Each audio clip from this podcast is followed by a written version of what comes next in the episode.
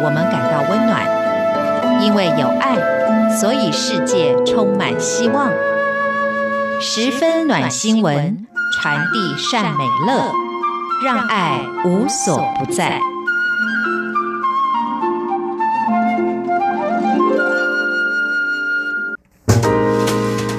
欢迎您收听这一集的十分暖新闻，我是维珍。在这个单元当中，跟大家分享来自于全球各地正在真实发生、感动人心的故事，也希望借此对于我们自己的生活可以有更多不同的思考，甚至带来更多正向的力量。今天我们要介绍这个主题呢，就是超越职责的使命感，第一线人员的人生抉择。那么，其实最主要也就是呢，前一些日子在台铁这个火车列车上面发生了一件相当遗憾的事情，也就是有一位。远景呢，在处理纠纷的过程当中呢，却被这个凶手所杀害的状况哦。当然，如果光是以这个新闻本身发展的过程来呼应到十分暖新闻、温暖的这个主题呢，一个年轻生命的消逝，其实比起温暖，应该更多带来是悲伤或者是遗憾的感受。但是在这过程里面呢，的确有很多可以触动人心的部分，甚至呢，是连很多人都办不到的那一。一些在第一线的人员们所展现的他们勇敢的精神哦，所以这个本来是收集，尤其是以医护人员为主的一个内容，但做着做着呢，也想要跟大家来分享在这个事件里的一些点滴，以及我感受到的一些其实非常的光辉的部分吧。好，那先稍微来简介一下这件事情。就是日前呢，一位在台湾铁路执勤的时候，然后就为了处理一桩补票而产生的，就是列车长跟这个要补需要补票的乘客之间的一个冲突的事件哦。然后当时呢，就是呃铁路的警察，也就是李承汉，就在列车长的请求之下登上了这一班列车，而且原本只是觉得去处理一桩。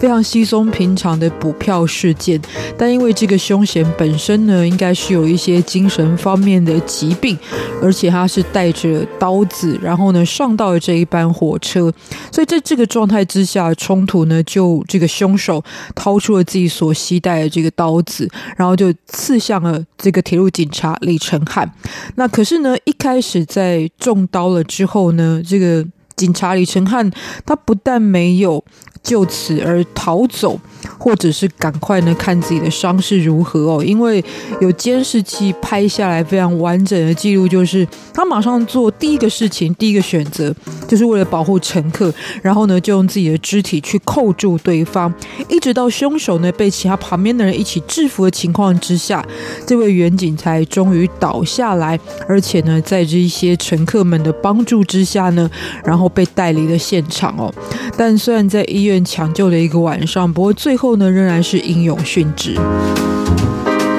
那就在上周呢，远景李承翰的告别式就在他的家乡嘉义市来举行。在当地，除了他的亲朋好友之外呢，其实有很多素昧平生却非常感念这一切的民众呢，就特别到现场致敬。那么，在媒体拍摄新闻报道当中，也可以看见现场呢播放的这个歌曲是萧煌奇的《末班车》。其实这个也是李远景他人生的末班车嘛。然后在荧幕上面呢，其实看到的是。李承翰过去从童年开始，到他就读警察专科学校，那么一直到后来在警察单位服勤的这一些过往的他的人生历程的照片记录。那事实上这是一个非常年轻的远景哦，我记得他才不到三十岁。然后在荧幕画面当中呢。让大家感受到是一个非常阳光，而且几乎每一张照片都是带着笑容的这样子一个年轻男生的样子。然后他的形象上呢，就像是很多人呢很熟悉的亲切的哥哥的样子，或者是很多人呢贴心活泼的儿子的样子。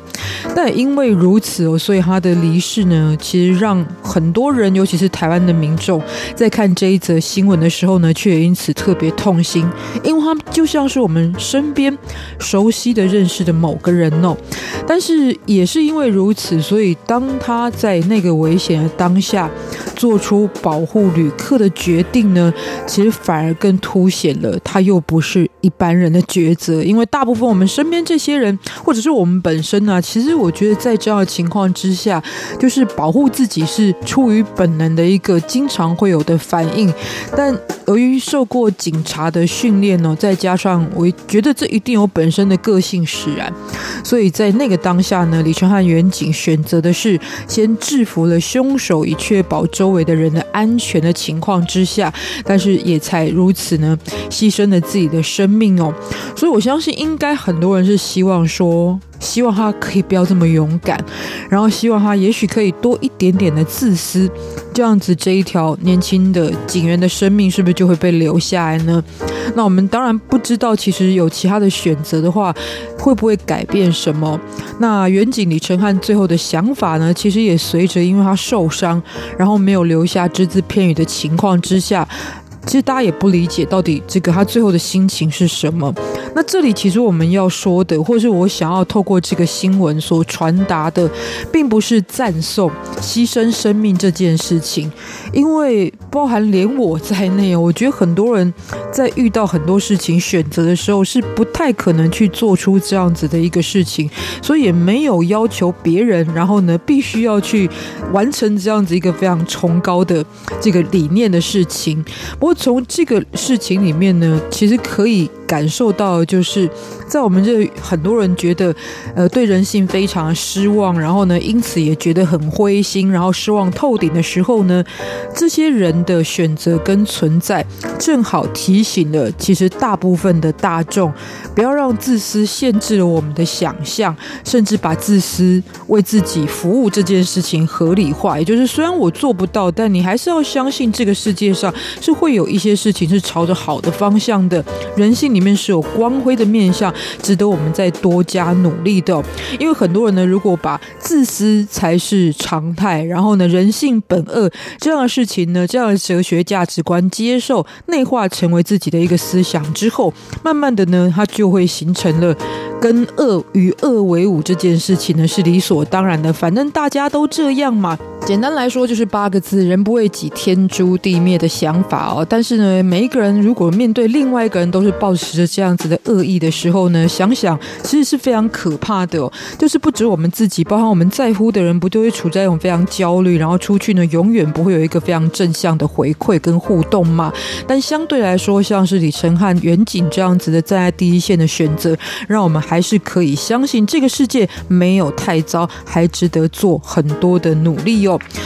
所以，其实这次看这个新闻非常的动容，也就是在他告别式的当天呢，载着他的灵车经过了嘉义车站的时候呢，有相当多的同仁，甚至是不认识的这些路人，都在那里列着队，然后呢，对这个车里面的李承翰员警喊说：“你的勤务结束了，请安心休息吧。”当天台湾的这一个列车哦，同时间鸣下了汽笛，表达对这一位员警的追思哦。那事实上，这样的故事很多。同样，六月份的时候呢，有一位美国五十八岁的护士，她叫做玛丽。然后因为生前就非常乐于助人，所以受到周围亲友的喜爱。但是后来呢，她因为这个动脉呃，就是脑瘤过世的情况之下呢，她在生前也决定要捐出自己的器官。那不过也因为她生前乐于助人呢，所以当她的遗体在推进到手术室准备进行器官移植的时候呢，是有超过百人。列队对的，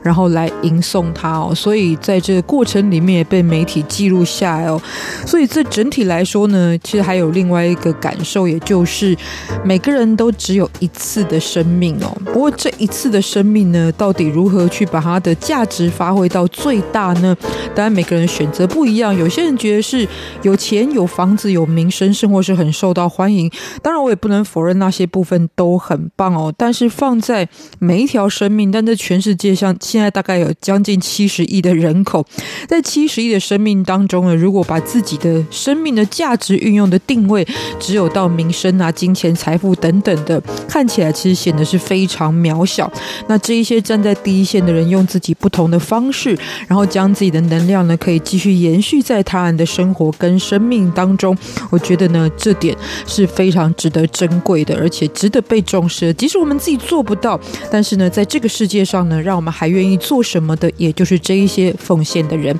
在今天也特别来跟大家分享，不要忘记了下周也继续收听我们的十分